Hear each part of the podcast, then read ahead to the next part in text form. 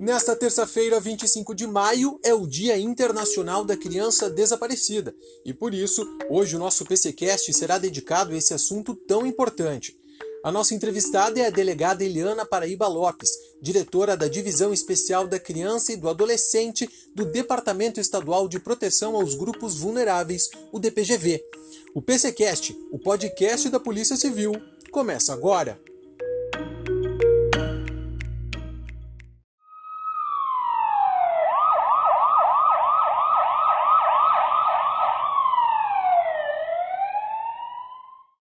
O assunto é delicado. Sem dúvida alguma, o desaparecimento de uma pessoa sempre sensibiliza a sociedade e mobiliza as forças de segurança.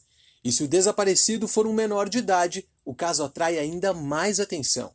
Diretora Eliana, como estão os números de menores desaparecidos aqui no estado? Seja muito bem-vinda ao nosso programa. Olá, muito obrigada pelo convite. É uma satisfação poder contribuir e falar um pouco sobre essa problemática do desaparecimento de crianças e de adolescentes. É muito triste, né, essa incerteza que os familiares enfrentam sobre o que de fato aconteceu com seu ente querido. Inicialmente, é importante dizermos que o Anuário Brasileiro de Segurança Pública, em 2017, ele sequer trazia informações acerca de três estados tanto no número de pessoas desaparecidas quanto no número de pessoas localizadas. E a partir de 2019, com o advento da Lei Federal 13.812, que tratou especificamente da política pública sobre o desaparecimento de pessoas, é que os dados então começaram a se tornar mais completos e fidedignos. Então, não há dúvidas de que quando as informações e os dados se tornam disponíveis de forma mais clara sobre a quantidade e sobre o perfil de casos de desaparecimento, é que as autoridades elas vão ter melhores condições para diagnosticar e para enfrentar esse problema. No Rio Grande do Sul, percebemos que os dados eles estão em queda. De 2020 para 2019, nós tivemos uma redução de em torno de 37% no número de crianças e adolescentes desaparecidos. E é importante dizer também que a Polícia Civil Gaúcha tem apresentado uma taxa de localização maior do que 85% nesses últimos três anos. Desapareceu o menor de idade. O que eu, enquanto pai ou tutor, devo fazer? Quer dizer, eu vou lá fazer um registro de desaparecimento numa delegacia, mas quais são as informações consideradas cruciais e que devem ser repassadas às autoridades? Uma orientação importante a ser repassada para o pai, para o tutor, para o garante, é se dirigir imediatamente a uma delegacia de polícia, levando uma fotografia atual do desaparecido. Nenhuma informação ela deve ser omitida aos policiais quando do registro do boletim de ocorrência, porque qualquer detalhe ele é muito importante. É recomendado que amigos, vizinhos e parentes sejam informados do desaparecimento. E por quê? Porque eles também podem ter informações pertinentes que podem colaborar com a investigação. É interessante que seja mantida uma pessoa no local em que o desaparecido foi visto pela última vez, porque ele pode retornar ali, né? E orienta-se também que os familiares e amigos eles percorram os lugares habitualmente frequentados por essa criança, por esse adolescente desaparecido que, que é importante a gente salientar também que a divulgação de fotos nas redes sociais pode sim ajudar, mas um cuidado tem que ser tomado, gente, é não publicar os contatos telefônicos junto. E alerta-se para isso em razão dos riscos dos familiares poderem vir a receber trotes ou serem alvos de tentativas de extorsão. E como fica a questão da coleta de DNA, diretora? Os familiares eles podem colaborar com as investigações com a polícia, entregando itens de uso pessoal do desaparecido, como escova de dente, aparelho ortodôntico, além de amostras como dentes de leite e cordão umbilical.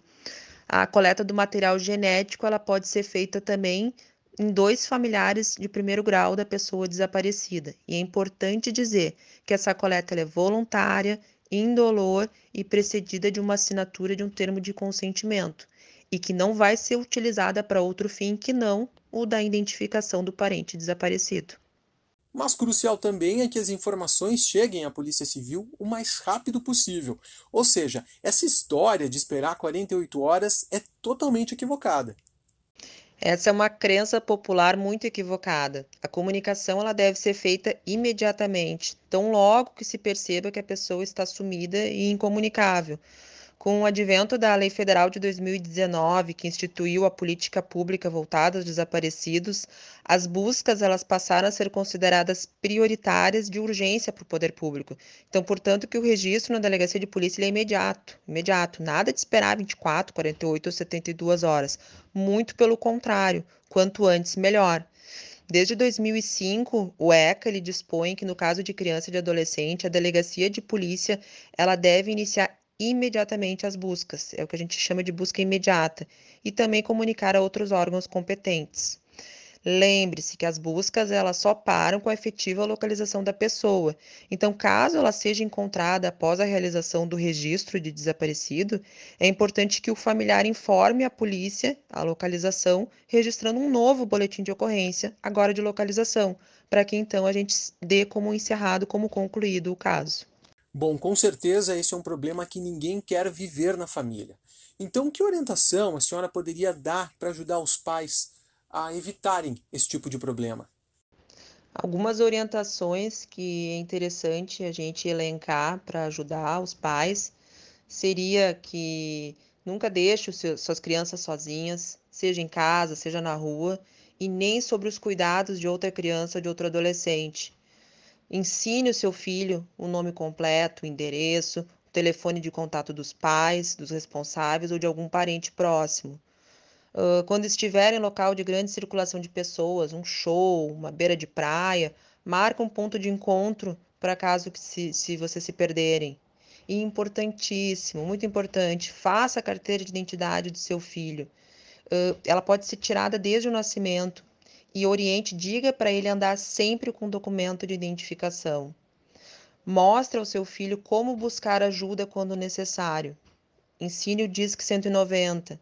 Ensine o seu filho nunca se aproximar, nunca entrar num veículo que parar próximo e lhe fizer perguntas, por exemplo. Nesse, nessa hora, ensine ele, diga para que ele chame um adulto nessa hora.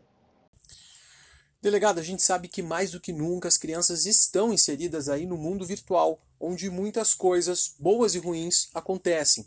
A criança pode, por exemplo, conhecer um adulto que está disfarçado de outra criança. Nesse sentido, os pais devem ter a senha do celular e das redes sociais da criança. Como lidar com essa situação? Me parece que a internet ela levou os perigos da rua para dentro das nossas casas, né?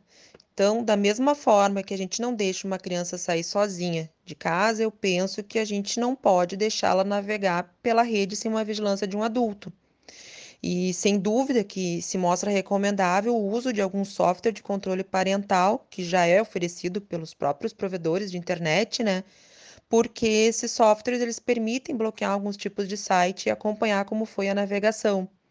E além disso, os pais, eles têm que conviver com o filho na vida digital dele. E para fazer isso é importante que ele tenha perfis uh, por meio dos quais ele visite as contas do, desse filho e possa monitorar e saber quem são os amigos virtuais dele. E recomenda-se assim que esse pai periodicamente ele também faça buscas, pesquisas com o nome do filho, uh, uh, enfim, para ver se encontra menção ou alguma imagem do, do seu filho na, na internet. Os pais eles podem sim ter uh, conhecimento das senhas que seus filhos usam para acessar e-mails ou contas.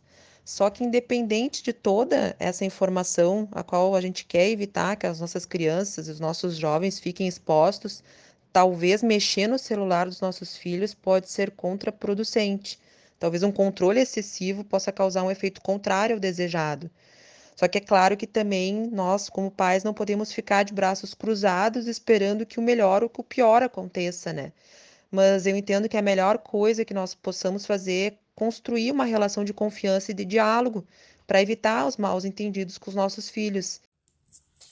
E voltando um pouquinho nessa questão da ocorrência, ela pode ser feita em qualquer delegacia e quem fica responsável por essas investigações? Em caso de constatar o desaparecimento de uma criança ou de um adolescente, deve ser procurado imediatamente a delegacia de polícia mais próxima ao local do desaparecimento, para então fazer o registro, a formalização do, do desaparecimento dessa criança ou desse adolescente.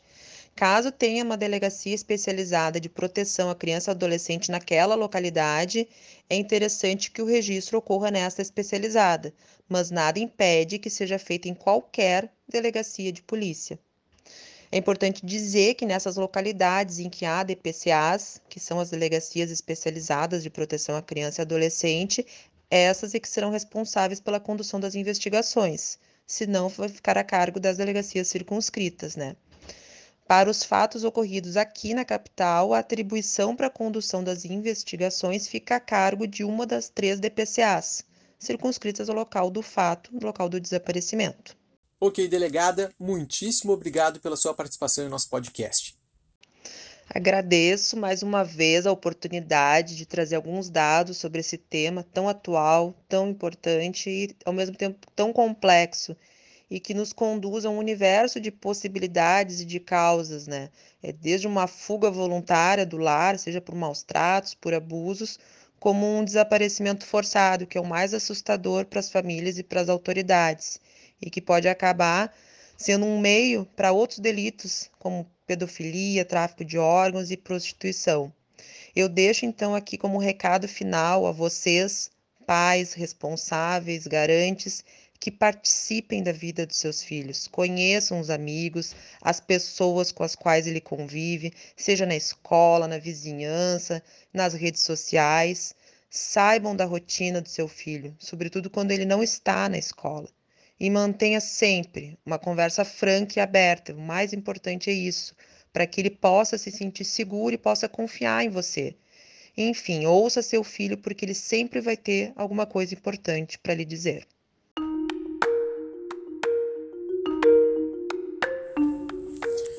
E esse foi mais um PCcast, o podcast da Polícia Civil, hoje falando sobre o desaparecimento de crianças e adolescentes. A gente agradece a sua companhia e te espera no próximo episódio. Até mais!